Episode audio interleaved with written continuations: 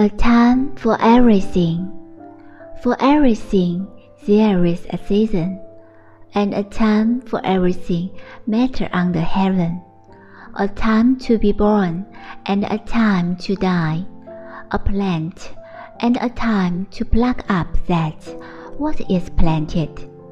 A time to kill, and a time to heal.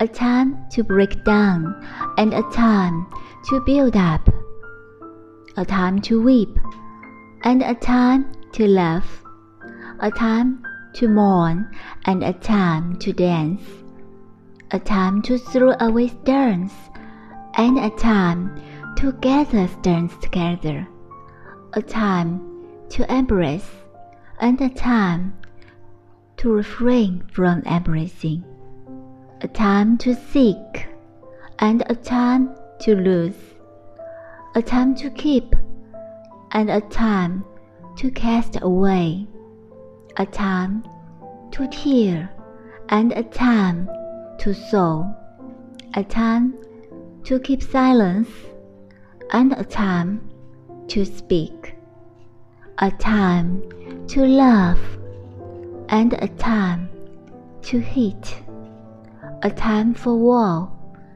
and a time for peace.